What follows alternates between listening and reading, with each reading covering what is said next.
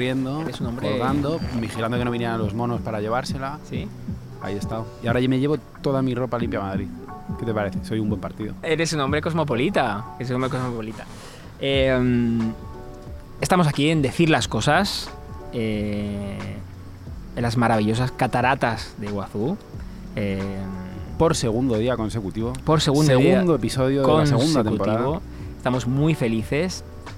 Os recordamos que Decir las Cosas es un podcast de Vanity Fair para Gran Melia, que nace de una idea poderosa. No tenemos tiempo que perder. Y si no decimos ahora las cosas importantes, cuando narices las vamos a decir. Siem- siempre me lo preguntas y, y no sé si es una pregunta retórica o qué. No, lo pregunto ¿Quieres que te lo diga? Sí, Cuando dé con la clave, te lo voy a tú me lo dices. Pero yo creo que te voy a mandar un SMS y te diré, Jesús, di con, di con aquello, Eureka. Vale. Pero de momento no. Nos encontramos en un lugar increíblemente maravilloso y lo decimos de corazón, porque si no, no lo decimos, por eso el podcast se llama Decir las Cosas, que es Gran Melía Iguazú. Estamos frente a esta maravilla absoluta, asombrosa, eh, divina. Una de, es- la, una de las siete maravillas Sí. de la naturaleza. Sí, eh, que son las, las eh, cataratas de Iguazú. Soy Jesús Terrés y está conmigo Alberto Moreno. ¿Cómo estás, Alberto? Estoy fenomenal. ¿Sabes por qué? ¿Por qué? Porque he hecho fotos eh, de ¿Has las hecho cataratas fotos? y se las voy a enseñar a la gente y me van a tener mucha envidia. Entonces, ¿Eso te- ¿Hay un placer ahí? ¿Placer culpable? me, gu- me gusta mucho que sepan que he estado aquí mientras ellos están en la oficina. ¿Están jodidos? No lo sé, pero, pero lo, que, lo que pienso es... Por eh, eso viniste con camisa, Alberto. Vine con la camisa porque pensaba que era una ocasión especial, porque tenemos aquí con nosotros Leonardo Esbaraglia. Muchas gracias por venir, bienvenido al podcast. Muchísimas gracias. Estoy- Leonardo, ¿cómo estás? estoy Estamos viendo, encantadísimos de que Yo estés. también estoy encantado de estar aquí. Estoy viendo mucha linda energía Sí. en este podcast. Me encanta, me encanta. Puede ser el primero de muchos en el cual participe. Ojalá. Ojalá, ojalá. Oja- Eres ojalá bienvenido. Parroquiano No, del pero podcast. están- vamos, vamos, vamos muy bien. Me gusta que hablen entre ustedes. Bien, bien. Hemos estado compartiendo aquí unos días de, de vacación con Sí, él, tra- vacación. trabajando un poco, con un ojo en el, en el correo electrónico, pero le- compartiendo con Leonardo expediciones, vacaciones. Sí, y, y observando, es- estando cerquita de la naturaleza, que nos sienta bien, eh, paseando, leyendo, andando. Qué lindo, ¿no? Qué lindo. ¿Estás feliz? En este momento estoy muy contento, sí. ¿Por, Muy. ¿Por qué? Uy. eh, Se pone metafísico aquí No. el colega, ¿eh? Tremendo. Bien acuariano el amigo. Escúchame. Es que soy acuario, estoy me, ha preguntado. Leo No, antes. estoy contento porque, mira, estuvimos filmando unas peliculitas preciosas para acá, para el hotel, justamente. Y creo que hay material precioso. eh, la gente, el equipo divino también. Eh, Viste que uno en dos, tres días te haces medio como que. Te haces medio como familia al toque cuando haces un trabajo. Es un trabajo es un trabajo que donde si no involucras algo del alma, eh, estás medio, viste, frito. Hoy vamos a hablar de un tema eh, que yo creo que contigo, que tratas tanto las emociones tuyas y de otro personaje, trabajo de un actor, ¿no? Eh, que es em, qué espera la gente de nosotros, en general, como personas, como profesionales, como seres humanos, como eh, personas que vivimos en sociedad y que tenemos trabajos en general que están expuestos, que nos vemos obligados a veces a formar parte de grupos que nos puede apetecer o no, y qué espera la gente de nosotros, cómo convalidar una personalidad más introvertida con una sociedad que nos obliga muchas veces a, expresar constantemente, a estar felices ante los demás, a fingir eh, o aparentar. Ah, hemos hablado también el- la idea de máscaras, ¿no? De que muchas veces es tu trabajo, ¿no? Poner una máscara como actor. Para mí el tema de las máscaras y el tema de la introspección, hoy lo hablábamos con Alberto a la mañana, este, me parece que es un tema muy que a mí en lo personal me, me toca muy, muy de cerca, porque las máscaras me han sido muy, muy funcionales a probablemente algunos miedos, ¿no? Eh, y al mismo tiempo mi profesión, paradójicamente, cuando menos máscaras me he puesto, eh, mejor actor he sido. ¿no? mejores trabajos he hecho. ¿no? Lo que quiero decir es que a veces la profesión, ¿no? Porque yo creo que uno elige, yo elegí este trabajo, creo, para poder eh, sa- salir adelante con, con- con- con- con un espacio que quizás no lo estaba encontrando en mi vida, a eso me refiero, que Interesante eso. a eso me refiero con, con máscaras de un lado o del otro, digo, ¿no? Este, y creo que eso es algo, bueno, que, que- que a medida que vas creciendo, no sé qué edad tiene usted, ¿vos qué edad tenés, Alberto? 41. ¿4-1 vos? 46. Bueno, estamos, estamos más o menos, yo tengo 5-2. 5-2. años más. Estás muy bien, ¿eh? Gracias. Tengo, bueno, nada. Es buena piel. buena piel. Hoy me bronceé. este, sí, ya me dejó la fotógrafa porque me venía diciendo, por favor, Leo, mantén el récord. No, este, sí, entonces me parece, a mí me parece que es un gran tema el tema de las máscaras. Te- Eh, ¿Te metiste en.? y además en- es, es muy interesante porque nosotros, los actores, tenemos la, perdóname que te interrumpa, No. tenemos la, la, la posibilidad también de vernos. Yo veo, veo material, yo ahora una, una chica que tiene un sitio fan que abrió hace dos, tres meses, que empezó, empezó a subir un montón de cosas mías que yo ni- nunca había visto en la vida. Qué bueno. Entonces sube pronto una cosa, una entrevista mía a los 23 años. Y, y yo me escucho y digo, puta, mirar cómo hablaba, o sea, qué impostado que estaba, qué... A eso me refiero, ¿no? Digo, yo no, de pronto es muy difícil también en, en la profesión, eh, sos muy chico, tenés 23 años o 20 y ya tenés que empezar a hacer entrevistas. Ya, Yo estaba tan preocupado de no decir tonterías que estaba como muy, me sentía como muy impostado, ¿viste? Como tenía una voz medio como que hablaba como si fuera Foucault, ¿entendés? Medio como demasiado. Este, y bueno, mm, está lindo poder darse cuenta, ¿no? Como de eso. Eso era una máscara, una máscara que yo usé en ese momento para sobrevivir a, a una persona. Porque además yo he hecho muchas entrevistas en, en España, muchas ruedas de prensa, cuestiones de toda la vida prácticamente. Y, hay, y es diferente el periodismo. A veces el periodismo argentino ah, puede ser muy, muy, muy difícil y muy duro. ¿Más que el español? Pasa que a mí no me tocó tanto amarillismo en España, que me podría haber tocado, ¿no? Pero quizás que en Argentina como empecé a trabajar más de chico eh, y de manera muy popular, eh, entonces ahí sí me agarró un poquito, no mucho porque después ya nunca, nunca lucré con eso, ni nunca hice nada de eso, ¿no? Pero puede ser muy bravo.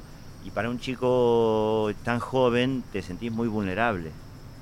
Yo además era como muy responsable y quería decir cosas, viste, interesantes o, o que no quedar como un pelotudo. ¿Por qué? Y porque no querés quedar como un pelotudo, porque vas a la tele sabés que te van a ver 3 millones de personas Ya. y querés, no querés decir, vos tenés, la, la escena temida es, vas a hacer un papelón, vas a, el papelón se entiende, no, como un- vas a hacer el ridículo. Sí, sí, sí, sí, sí, sí. La escena temida es que vas a hacer el ridículo, que algo te Ah. va a pasar, que se te va a caer el vaso, que vas a decir una estupidez sobre algo.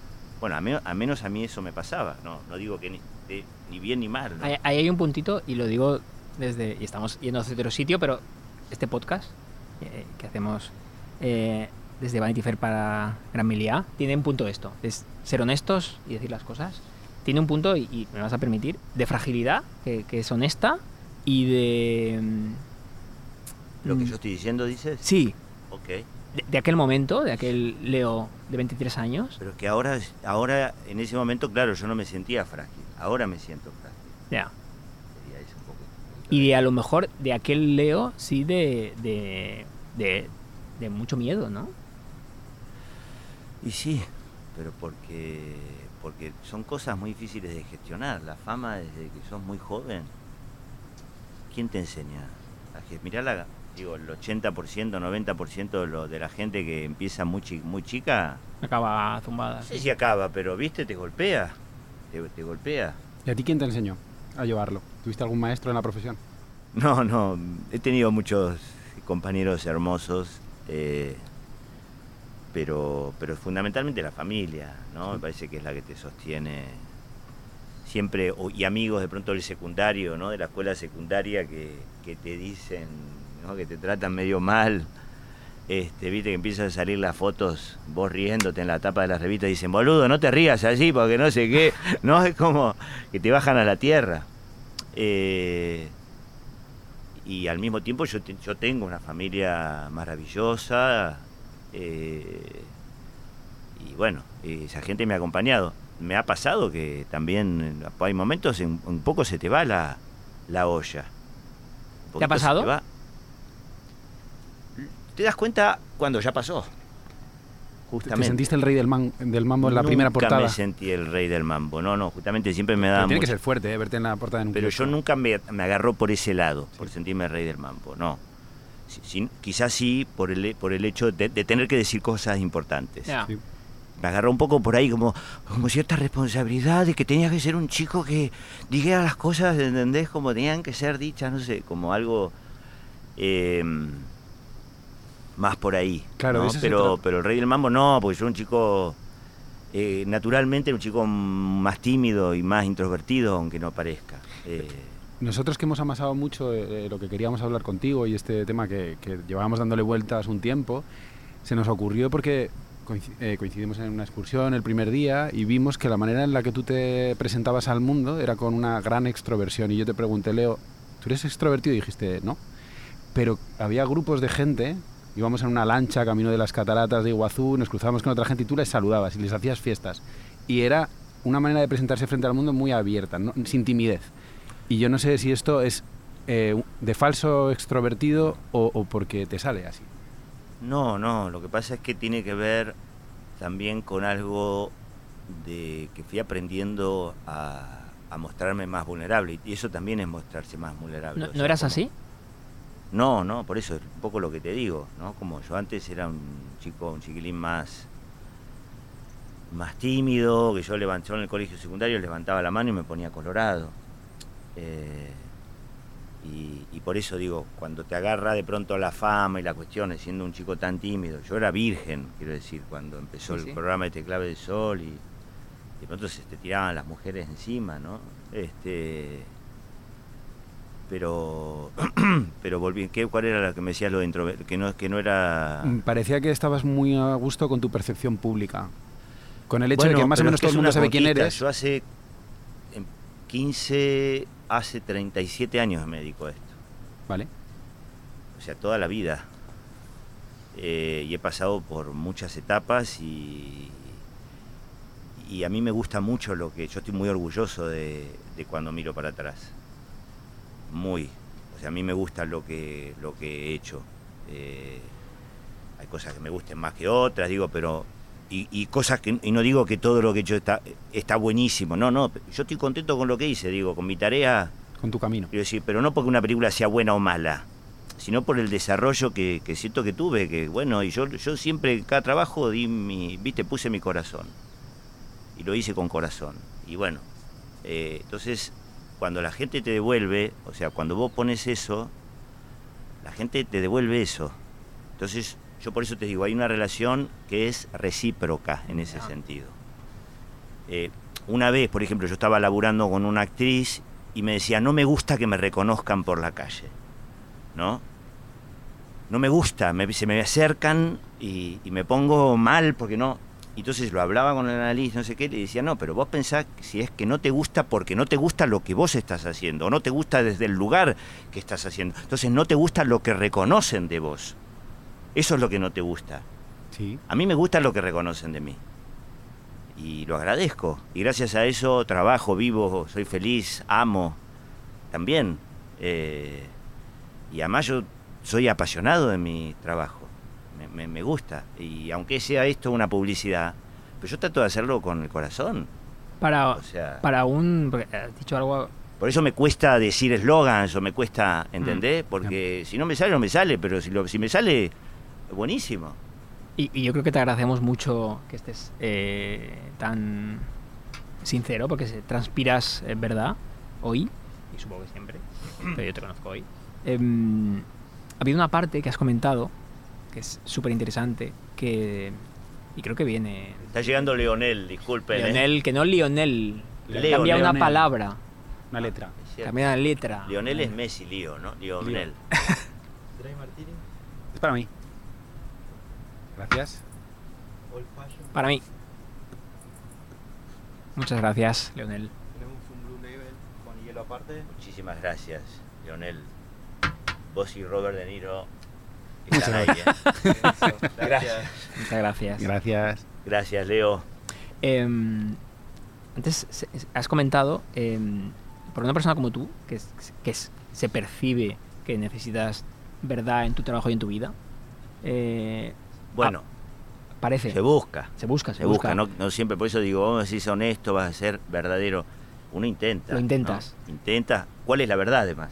Claro, Vale, pero eh, a veces el trabajo funciona como eh, lugar donde esconderse de la vida de uno.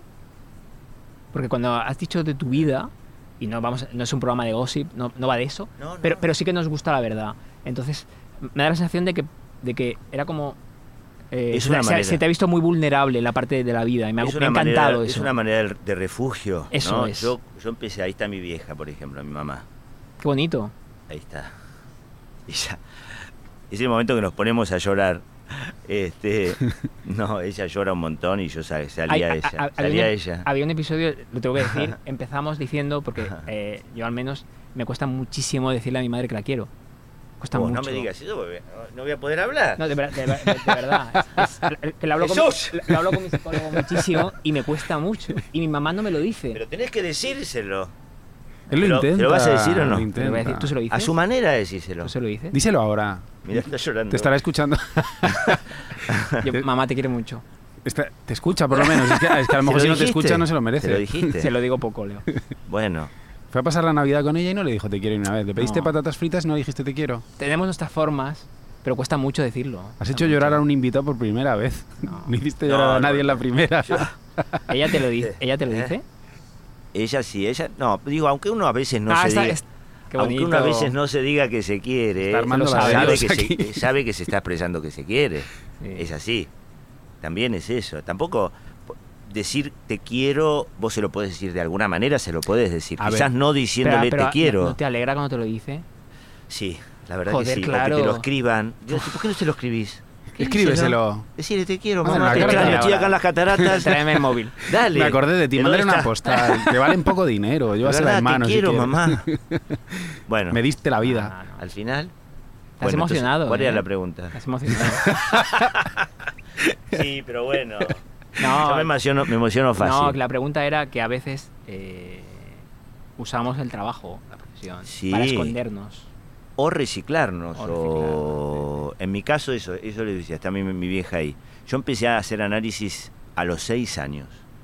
Qué maravilla. Joder.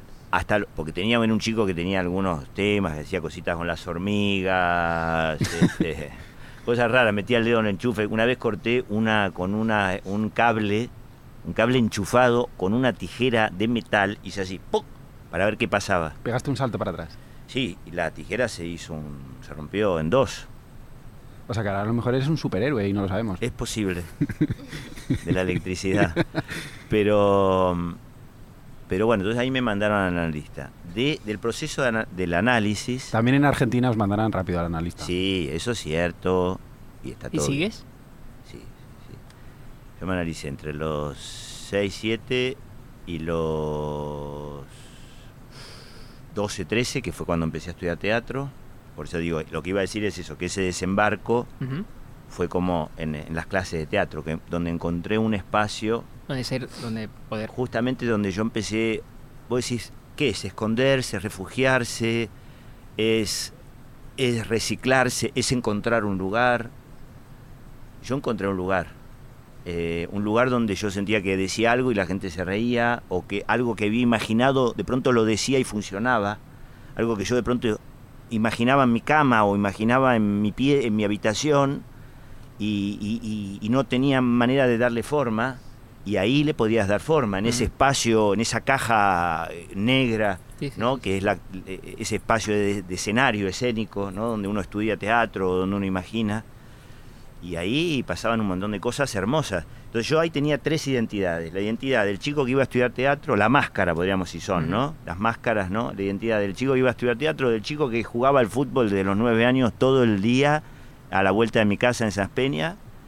y del chico que empezó a ir al colegio secundario, que era como otra identidad, porque fue como una- un cambio de clase social cuando yo fui, eh, porque yo era un chico de barrio, esas peñas, en la provincia, al lado de la capital, del conurbano. Sí. Y entonces me mandaron un colegio que era como más de pijos, podríamos decir, donde eran chicos más pijos, ¿no? Y tú no lo eras, porque tú venías de más Yo de no barrio. lo era, digamos. no, no, no, no lo era, no sabía lo que era un chico pijo. Lo más pijo que tenía parecido era un chico de devoto que no era tan pijo siquiera como los del secundario, ¿no? O eran ahí. Y entonces fue como, también como adaptarse a eso, porque también en ese momento mis, pa- mis padres se separaron, mi papá se fue a vivir a un lugar, ¿no? Como en Belgrano, que era un poquito más pijo, ¿no? Entre comillas, no, no tan de barrio. Entonces, bueno, empezaba a cambiar nuestra identidad social también. Y eso también te, Claro, te, va, te va modificando, ¿no? Antes hablabas de una cosa que me ha gustado mucho. Jesús hace mucha apología de la terapia aquí y, y él va de manera crónica. Yo, yo voy de manera aguda, cuando me hace falta puntualmente, y a lo mejor lo tendría que tratar, pero da la sensación de que tú eso lo tienes muy trabajado.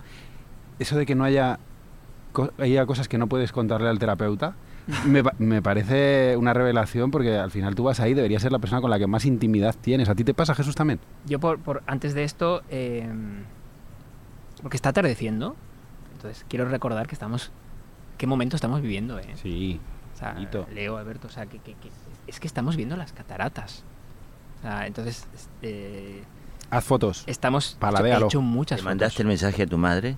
No, Todavía pero no. se lo voy a mandar. No, no lo dejes estar. Tendría que ser aquí. Eh. Hazte mandar, un selfie con Leo luego y se lo ¿Dónde mandas. está el teléfono SPI de aquí?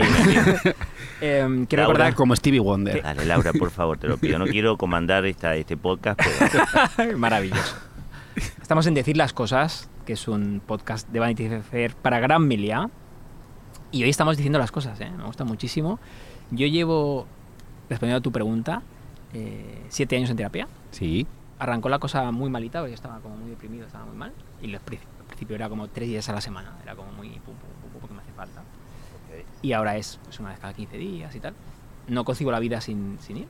Yo, pero me parece fantástico. Tú. ahora cuánto, va, cuánto vas una vez por Ahora semana? uno cada 15 días. Ok. Porque ahora se pasa un poco de mí y mi terapeuta casi no me encuentra momentos, pero lo veo como ir a ir a yoga o ir a hacer apnea, o sea, lo veo como deporte, o sea, lo veo como el deporte de la mente. Y hay muchísimas cosas que no le he dicho, Claro. de las que me avergüenza, son vergüenzas tan íntimas, tan profundas. Que, que no te quieres confesar ni No, a no, ti. que no le he contado a él, que no te he contado a ti, que, que ni siquiera me atrevo a contarme a mí mismo. Son, son cosas que. Pero eso al final es un instinto. Es decir, en lo que te lleva a hacer algo feo, a pensar algo feo de los demás, como cuando a mí me gusta que la gente corte para que luego me cuenten historias es que le nuevas. gusta que la gente a mí me se gusta que la gente rompa sus relaciones para que luego me cuenten historias nuevas, de relaciones nuevas, que no me tengan tan cansado. Que lo contábamos en el podcast último. Pero, cabrón. pero, pero no, no, no, quiero decir, eso, eso- eso a lo mejor es como de mala persona, pero no, No. no lo elijo yo. Eso parte de algo mío atávico, entonces no me puedo avergonzar de algo No, así. no, está bien, está Eh, bien. está a lo mejor en mi percepción pública, hablando del tema troncal de aquí, es tú decides lo que quieres compartir con los demás o los que no. Habrá gente que esto le parezca una butad o le parezca una tontería o le, o- No, o pero- le parezca pero- mal. Pero por volver a su tema, hay cosas. eh, lo digo porque yo sé que hay oyentes de decir las cosas que son muchas más mujeres, afortunadamente, que hombres, porque tienen mucha más, en general, eh, sensibilidad emocional. eh, que yo hubiese preferido contarle a mi terapeuta, pero no puedo. O sea, no tengo el valor. No, me encantaría decírselo. Pero dicho, a lo mejor la no manera, a- a, encontrado lo mejor la manera de entrar es hay cosas que no te puedo contar. Ayúdame a que te cuente las cosas que no, No. te puedo contar. No es tan fácil. Ojalá, me hubiese encantado y aprovechar si el, es, si es- el- si es bueno la que haga, su- plata. que haga su, traba- que haga su trabajo, no des rodeos. No, es, es difícil, es difícil. Sí, porque las cosas además no, no, no, no, no- no necesariamente lo, impor- lo más importante es decir, decir las cosas, sino en los momentos también que las vas diciendo. Claro. O sea, porque a veces uno cree, uno por decir las cosas cree que está destapando algo y en realidad y en realidad puede ser una máscara más, Hmm. ¿no? Eh, Que está bien puesta en su sitio. Claro, ¿no? Eh, yo creo que los procesos de psicoanálisis son procesos muy largos, eh, que llevan tiempo, eh, sobre todo porque la psiquis se va armando de a poco. Sí. Si uno quiere hacer cambios, sobre todo un cambio de, de un lugar que uno está más encerrado en, en- en al- en algún, en alguna circunstancia, estás más encerrado y vos te empezás a dar cuenta que querés salir de ese encierro. Pero para salir de ese encierro, primero tenés que construir otro borde, tenés que construir algo adelante. No, no podés salir de eso si no hay algo, si vos no tenés un lugar a donde salir. Entonces, eso lleva tiempo y eso es el proceso analítico, ¿no? El proceso de construcción de una nueva psique, de una nueva manera, que vos te das cuenta que hay una nueva manera que vos podés pensar las cosas que te saca de la, justamente de la, de la neurosis, de, aquello que te angustia, de aquello que te están cerrando. Entonces, eh, es de a poco el proceso. Y lo interesante a mí en este momento de mi vida, lo que me pasa es eso, que siento que, que estoy saliendo de esa, ¿viste? De esa casa que se me había hecho, ¿no? A lo largo de 50 años o 45 años, ponerle, ¿no? Como, y, a, y a partir de a- los últimos 10 años empecé a querer salir de ahí, empecé a querer... Los últimos 10 años. Sí, ¿Por qué? ¿Qué pasó? Ah, bueno. Tiene que ver con, con- con cosas personales, con procesos también de separación de la, de la madre de mi hija. eh, pero no solamente tiene que ver con ella No, o con, esa, cosas, o con esa claro, sí, situación, sino con algo que también seguramente venía agarrando desde antes, ¿no? Desde muchas cuestiones que, que ni siquiera le puedo dar nombre pero, pero lo- a mí la alegría que me da es que estoy pudiendo construir algo, algo nuevo adelante. Y eso, digo, me, me da mucha emoción y mucha alegría. Hay una... una- te- tenéis los dos... eh, Barba. tenéis los dos barba. Es lo único en lo que creo Pensé que que me ibas a parezco decir- a Leonardo. Pero bueno, no ¿Qué, pensabas que No, nada, no, no. No sigue, sigue. Nada. Sigue por ahí. Em, Estamos muy diferentes. Yo soy muy vestidos. blanco. Tú tienes, has cogido te- color. Yo- Has sí, hecho mejor tu- tiene color. tus Sí, pero deberes. Me quería mimetizar con, con el paisaje. Yo no tengo te- tenéis los dos eh, profesiones que mm, os obligan, creo, eh, a, a tener como... em, es lo maravilloso de este podcast. es que no, no- no preparamos tanto. Em, Es tenéis que nos los- ha llevado por un sitio inesperado. Sí, te- tenéis los dos. Es que estás, estás siendo muy honesto, te, te lo agradezco mucho. Leo. Tenéis los dos eh, un- una profesión que os obliga, os guste o no, a tener como un constante eh, exposición social. Sí. Eh, yo sé que tú lo llevas muy bien, Alberto, estoy mirando a Alberto. eh, porque Tienes mucha exposición, Alberto. Sí, constante. Claro, yo dirijo la revista. eh, entonces, muchas veces nos toca presentar eventos, eh, intentar ser amable con los invitados, con las autoridades, etcétera. Claro, tienes un rol social ahí procurar fuerte. que haya un ritmo y esto lo aprendí sobre la marcha porque yo tenía puestos de responsabilidad antes de llegar pero no es como lo mismo encontrarte con, con todo un Vanity Fair y, y manejar toda esa fauna de la cultura a la que tú perteneces pero también de la política, de la sociedad de muchos ámbitos Y yo a veces cuando pienso en él, que le quiero, eh, a él me cuesta menos que decirse lo que a mi mamá. Se voy a decirlo ahora, ¿eh? Ahora. Em, ¿Qué pasa cuando no te apetece? Bueno, hay, hay que hacerlo Buena pregunta. hay que hacerlo porque Ya, ya, al, sí, al sí. final tú tienes que dar la talla Hay que hacerlo está muy bien, pero, joder, no sé. Hay una cosa que mientras preparábamos este podcast, que a mí me ha parecido, lo, lo estábamos hablando antes, yo soy más extrovertido que Jesús. Hmm. Eh, a veces dices que soy un animal social, yo no Sí. sé, no sé que Eres no, un animal sé que no es para tanto, pero por ejemplo, yo tengo los afectos, algunos de ellos mal curados o, o por tratar, y sé que a, lo mejor me merezco una terapia y debería hacerla, pero sí que es verdad que yo ahora mismo en mi, en mi... Por eso siempre voy cuando estoy agudo, como al fisioterapeuta, y el fisioterapeuta me echa la bronca, porque dice, si hicieras mantenimiento, no tendrías que venir cuando ya me, me cuesta más arreglarte. Entonces yo vengo aquí, eh, están preparando toda la mesa, nos la deja el equipo de producción eh, de vídeo, de foto, maravillosamente preparada, y, y tú llegas y les has visto al mediodía y les empiezas a dar besos a todos. Sí. Y yo, que me considero una persona más o menos simpática, eh, me da pudor. Porque mi, El contacto mi- mi físico. madre era manchega, sí, el, el contacto físico y sobre Mm. todo después de la pandemia. Es decir, eh, dar, dar besos que en algunas culturas, en la española está muy arraigado desde siempre, pues yo en ese aspecto me siento un poco más nórdico, pues estaré incomodando. y luego, lo que me he dado cuenta, yo soy muy amigo de Boris Izaguirre, por Mm. ejemplo. Y él decía en una columna, y lo cuento siempre en las clases que doy, y a veces eh, cuento la anécdota, él escribió en una columna una vez que a partir de los 45 años a nadie le importa que tú seas tímido. Entonces, eh, te lo guardas tú para adentro, pones una máscara por encima. Yo, yo creo mucho en, en cerrar en falso. Te pones la máscara, entonces haces, sales y haces tu trabajo. Pero, y él pero va- eso es trabajo. Sí, y él va por la... Bueno, eh, hay mucha de la gente de aquí a la que no la voy a ver en la vida, pero yo lo que quiero es generarles una buena sensación, que sepan que les agradezco el trabajo y que estoy a gusto con ellos. Y Boris va por la calle de una manera un poco parecida, me, re- me recordaste a él. Eh, la primera vez que yo le vi que quedé a comer con él, íbamos por Chueca y él iba saludando a la gente, a todo el mundo, porque se le quedaban mirando y él antes de que la mujer que, que quería hacerse una fotografía con él tuviera que decirle, Boris, te admiro, él le decía, ¿cómo está señora? Y eso es, yo creo que es un trabajo que ha tenido que aprender sobre la marcha, porque nadie nace enseñado con eso. ¿A ti te ha pasado, Leonardo, eso? Y a mí me pasaba, por ejemplo, que me decían el- por el nombre del personaje Sí. del, de Clave del Sol. Sí. Diego, ¿nos podemos hacer una foto? Y yo me encargaba de decirles, soy, no me llamo Diego, soy Leo. Me pasaba eso, como que necesitaba decirles que no era el personaje. ¿Y ahora? Y ahora, bueno, ahora es un poco como estoy, como estoy ahora, ¿no? Digo, ahora, no sé, a mí, por eso es lo- un poco lo que decía antes, ahora es como que hay momentos en los que podés decir, bueno, estás, por ejemplo, en España, mira, eso es interesante.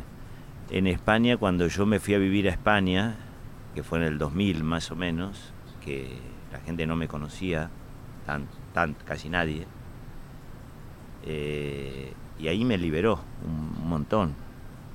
Eh, o sea, como que ahí en España muchas de las caretas que de pronto sí venía arrastrando en Argentina. No hacían falta, ¿no? eh, no hacían falta, no, no sé, digo, usted, vosotros tenéis algo en ese sentido, y quizás es mi teoría, eh, no lo sé, es una teoría quizás tonta, pero quizás por eso no necesitáis tanto análisis, psicoanálisis, porque os decís mucho las cosas en la cara. Eh, y os decís cosas así, eh, muy de frente, ¿no? Como muy, muy así al pan pan y al vino vino. Y, y yo creo que eso ayuda un montón, la comunicación, ¿no? La buena comunicación o la comunicación clara. Vosotros sois bastante claros para, para relacionaros, es muy, muy loco eso. Eh, y, entonces a mí eso me ayudó mucho, porque fue como un cachetazo, ¿no? Como diciendo, va, ¿no? Como que ibas al rodaje y era como, vamos, que cambia esa cara, ¿no? Como que. Y, quizás en Argentina era, che, ¿qué le pasa a Leo? ¿Está bien? No sé qué, pero acá, ¿entendés? Era como de frente. Y, y eso a mí me ayudó mucho. Eso a mí me ayudó mucho. Es- igual no iba, no iba a contar eso, iba a contar que el hecho de no ser tan conocido, que no me conocía nadie en España, y me liberó a mí un, montón de Claro. cosas. Pues yo iba por la calle ya sin pensar si tenía que decir las cosas bien, mal, no sé qué, no sé cuánto, cómo que tenía que estar vestido, cómo tenía que estar no sé qué, cómo tenía que estar, ¿entendés? Como que no, no sé, como que hay algo que se me liberó. Eh, y, y eso estuvo bueno. Y después eso por suerte me lo, me lo apropié, ¿no? Me lo apropié como experiencia y me lo llevé, me lo, me lo llevé a Buenos Aires, ¿no? Me lo, me lo, me lo traje porque fue una linda, una experiencia para atesorar, para cuidar, ¿no? La Quizá, libertad, la libertad, ¿no? quizá no somos conscientes de ese valor que tenemos y de, y, y- y de ese privilegio de, de a veces decir las cosas.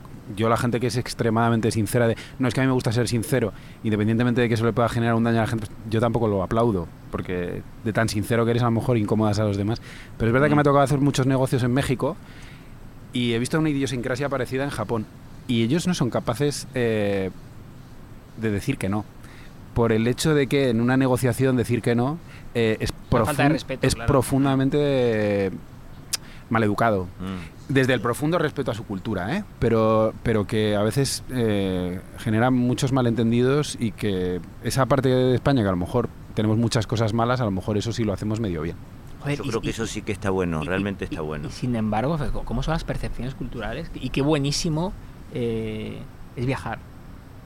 Como concepto, estamos aquí, Argentina, es maravilloso. Y viajar como que te, te abre la mente, ¿no? Y te hace ver otras maneras de ver el mundo y la cultura. Te hace ver cosas que bueno. querrías replicar y también cosas Sí, en, la- sí. en las que te equivocas y que podrías fíjate que eso que ha comentado Leo, eh, lo entiendo, como lo, lo ve de, de España, que os decís las cosas, pero hostia, yo nunca lo vería así. O sea, y yo he hecho en falta y... Bueno, porque para ti lo, tú lo tienes, ya lo tienes adquirido, es tu parte de tu cultura, entonces no lo ves. Claro, por eso. Lo por eso mismo que yo cuando viajé a España también ves cosas del argentino o de la argentinidad que antes no veías. Claro, desde fuera eh, sí, sacas con, el... con la perspectiva, una perspectiva completamente diferente. Tú que has podido trabajar con, con gente variopinta y, y- y- Y ellos sí se han manejado con, con muchos. Eh, ¿A quién has visto que manejara la percepción pública con muchísima soltura? ¿Has visto a alguien que, te sorprendiera decir, es admirable cómo, cómo tiene de curada su fama y cómo lo lleva de bien y no le afecta? No, no lo sé quién en particular. eh, no lo sé, la verdad. Yo creo que. No sé, me- inmediatamente pensé, no sé por qué se me vino a la cabeza Ricardo, ¿no? Como Darín, pero porque él lleva como muy bien esa Mm. cosa con mucha simpatía y eso.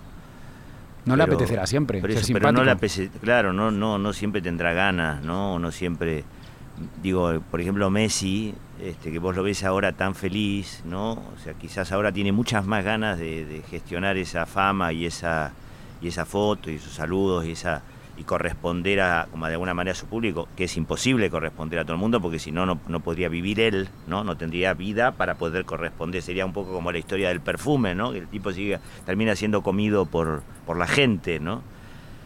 Eh, pero me parece que ahora le es mucho más fácil a Messi ser simpático y ser agradecido y ser, ¿no? Y tratar de corresponder a la mayor cantidad de gente posible que en otros momentos. Y por eso tiene mucho que ver con, con- también con la circunstancia y con el momento de cada quien. No, no hay como una generalidad. Eh, a mí me puede pasar que en este momento estoy mm, con una relación más liviana en ese sentido, pero en otro momento quizás me cambia o me vuelve, digo, Pero se a me Messi, que no, que no- lado. que no se ha podido librar, que ha tenido un, un foco delante de, de él todos, después de todos los entrenamientos de su vida, que le llevamos viendo 20 años. Acordate de Maradona también, Sí. ¿no? Maradona en el Napoli hay un documental tremendo de un. No me acuerdo una. No me acuerdo de un documental que es justamente su etapa en el Napoli. Y es interesantísimo porque el tipo, bueno, había ganado ya el Mundial del 86, el Mundial, el, eh, había ganado la primera liga con el Napoli en Italia y no podía salir de su casa. Lo digo, ni siquiera es que no podía salir de su casa. Digo, y después, bueno, empezó todo el lío este que tenía con la mafia, con la droga, ¿no? La mafia, o sea, este, pero eso debe ser muy difícil. Lo digo, lo de Messi también debe ser muy difícil, muy difícil. Digo, vos decís, wow, Messi. Lo digo, en algún punto, no, digo, imagínate, no puede, digo, Messi no podría estar aquí. O sea, Por tan, tan Ah, campante. No podría, no podría estar en, no, no sé en qué lugares puede estar. Y eso es muy loco. Ha, ha habido un punto, eh, mm, nos queda poquito tiempo, eh, súper interesante, que es, eh, has comentado la, la- que a veces es más fácil, sobre todo en tu trabajo, eh, trabajar sin máscaras y ser honesto y mostrar tu verdad. eh, a veces es más, y yo creo que es algo con el que podemos conectar muchos. Es, es muy bonito, que nos escucha y nosotros mismos. Y es, es una paradoja, pero es interesante que es más fácil mostrarte a ti mismo en un escenario que en la vida. Eh, bueno, esa es una frase que una vez le dije a mi analista. Al final me era más fácil estar arriba del escenario que abajo, ¿viste? Este, y bueno, eso también es un aprendizaje que yo quizás tenga que, tener. Eh, ¿No? A que me sea, ¿no? También posible, fácil, este, liviano, flu- fluyente. Abajo el escenario, ¿no? Este, Lo es más fácil arriba, ¿no? A veces. y es que hay algo de la.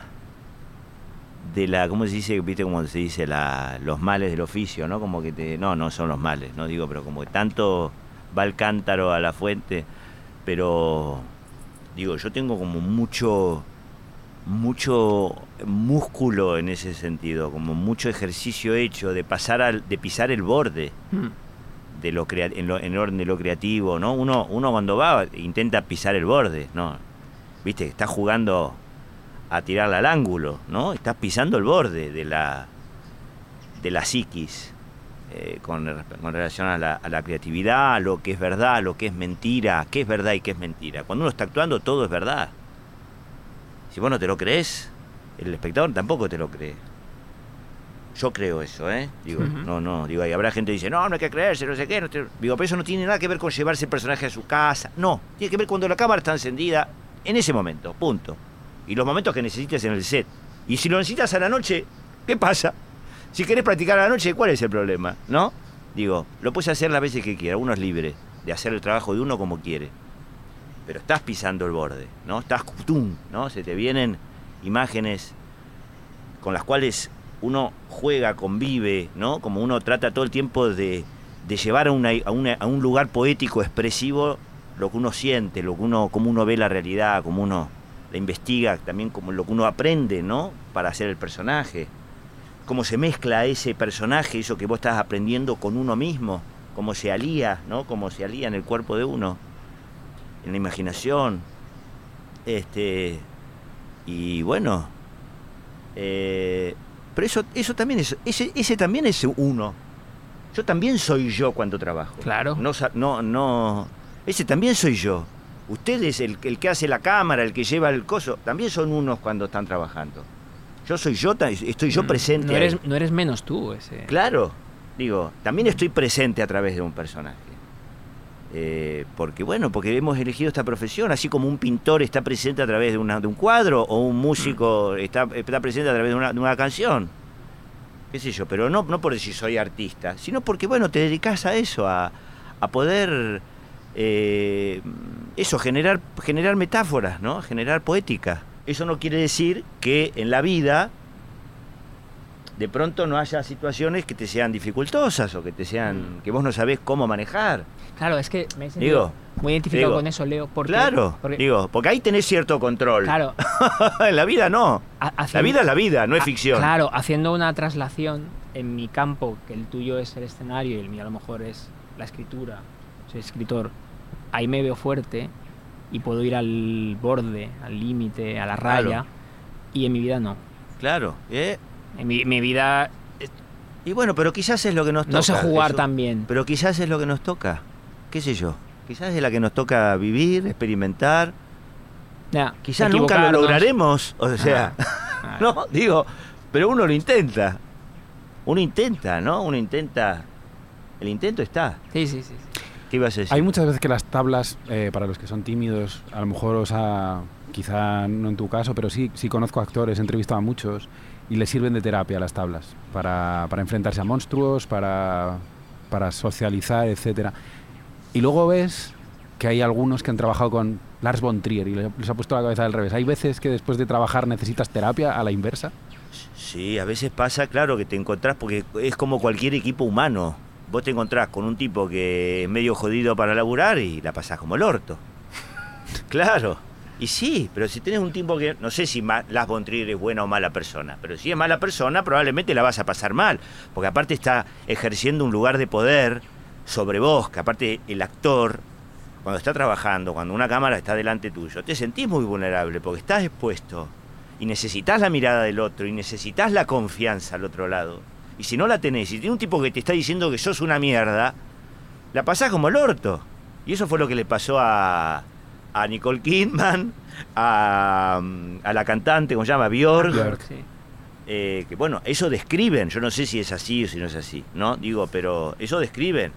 Cuando uno, yo he tenido experiencias no tan traumáticas, pero experiencias con la cual no te terminás de entender con el director o con la directora. Y es feo, ¿por qué? Sobre todo ¿por qué? porque te ataca la confianza. Es como que sentís que ya no servís para esto. No vales. ¿no? ¿Entendés? Es como si fuera, porque vos le atribuís a ese director, a esa directora o a ese equipo, casi como una cosa como de, no sé, son en ese momento son tus referentes, son como si fuera algo como medio, como que son tus padres casi. De pronto tus padres te sacan la mirada y estás como, como, como ¿no? Como perdido, como sin confianza. Eh, pero al mismo tiempo es un ejercicio interesante para esta profesión ese. Claro. Porque a veces las películas te ofrecen también un escenario de una vulnerabilidad que vos nunca habías sentido antes. Y, la- Y- y la incomodidad. Y hay que transitarla, decís, cuando vos te das cuenta, ah, es la que tengo que vivir, es esta.